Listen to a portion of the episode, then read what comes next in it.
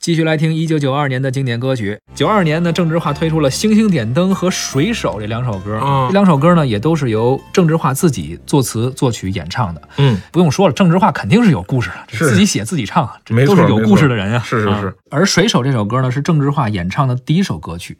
你看，当时你说张雨生那首《大海》，当时这词曲作者是跟他们一块在海边的时候看着大海写出来的。没错没错，那你说郑智化这首歌是不是写水手得在船上写的呀？你还真不是，真不是 我听说是好像是在澡堂子里写的，在自己家浴缸里，浴缸里反正也得沾点水，对对得沾点水。应该叫心中有水，浴缸就是海洋，浴缸也是大海。嗯，就你会发现，这个咱们在政治化之前呢，很难看到有拄着拐唱歌的，对，是吧？是是是，而且政治化之后呢，这个两岸三地都有拄着拐唱歌的。嗯，在这边人唱窗外的李琛对啊，拄着拐的。后来就是咱们之前是不太能接受的，觉得这个艺人，你你这个整整体形象来说，你不能是拄着拐的。就是包装嘛，刚才还说到了包装嘛，哈，啊，郑智化其实他通过自己的这个，他呀，其实从嗓音条件来说并不优秀，嗯啊，长得就别聊了。虽然说他年轻时候也给自己捯饬的是吧，很很多，身上穿着各种衣服，但是你还是觉得他跟那些偶像型明星有差距。在那个时代，人们的理解就是，呃，你是歌手，你没错是艺人，你甚至是明星，对你跟我们普通人应该不一样。对当时人们对于形象或者偶像有，一个内心就是说，其实郑智化他的底子来说，嗯，并不优秀。条件并不是最好的对的。他主要是来自什么？来自他对于这个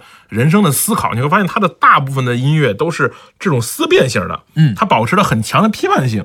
这个你他可能是我觉得会受到一定当年罗大佑的一些影响，嗯就是台湾有一批这种音乐人，他们对于自己的人生、对于社会、对于世界有自己的看法。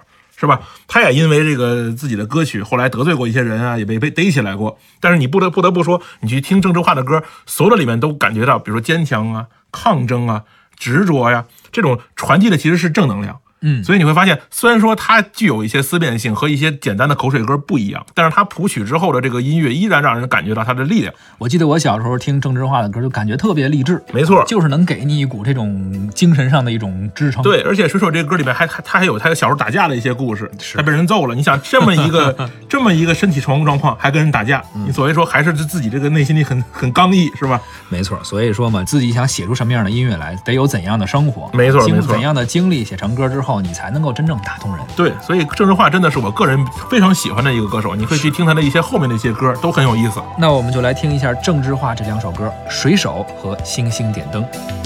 苦涩的沙吹痛脸庞的感觉，像父亲的责骂，母亲的哭泣，永远难忘记。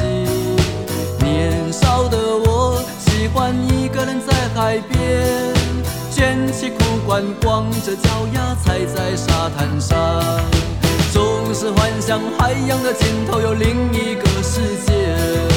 总是以为勇敢的水手是真正的男儿，总是一副弱不禁风孬种的样子。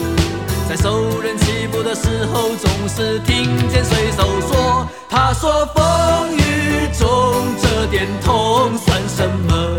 擦干泪，不要怕，至少我们还有梦。”他说风雨中这点痛算什么？擦干泪，不要问为什么。长大以后，努力，渐渐地忽略了父亲、母亲和故乡的消息。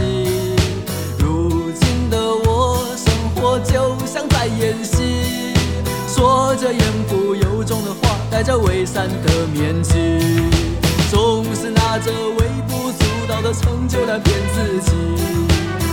总是莫名其妙感到一阵的空虚，总是靠一点酒精的麻醉才能够睡去，在半睡半醒之间，仿佛又听见水手说：“他说风雨中这点痛算什么？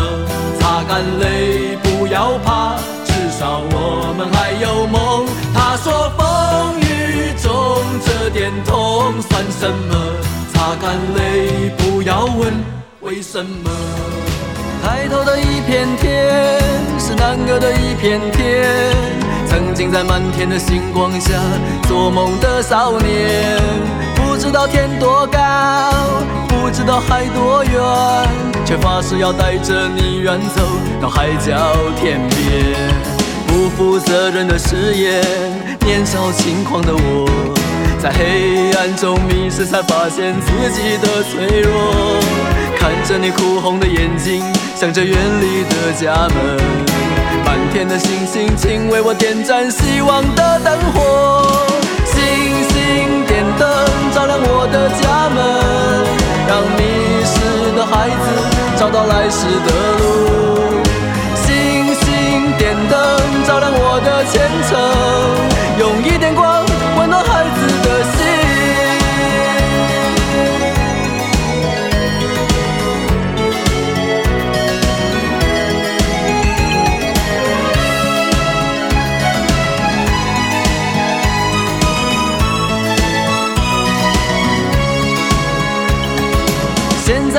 片天是肮脏的一片天，星星在文明的天空里再也看不见。天其实并不高，海其实也不远，人心其实比天高，比海更遥远。学会骗人的谎言，追逐名利的我。在现实中迷失，才发现自己的脆弱。看着你含泪的离去，想着茫茫的前程。远方的星星，请为我点燃希望的灯火。星星点灯，照亮我的家门，让迷失的孩子找到来时的路。星星点灯，照亮我的前。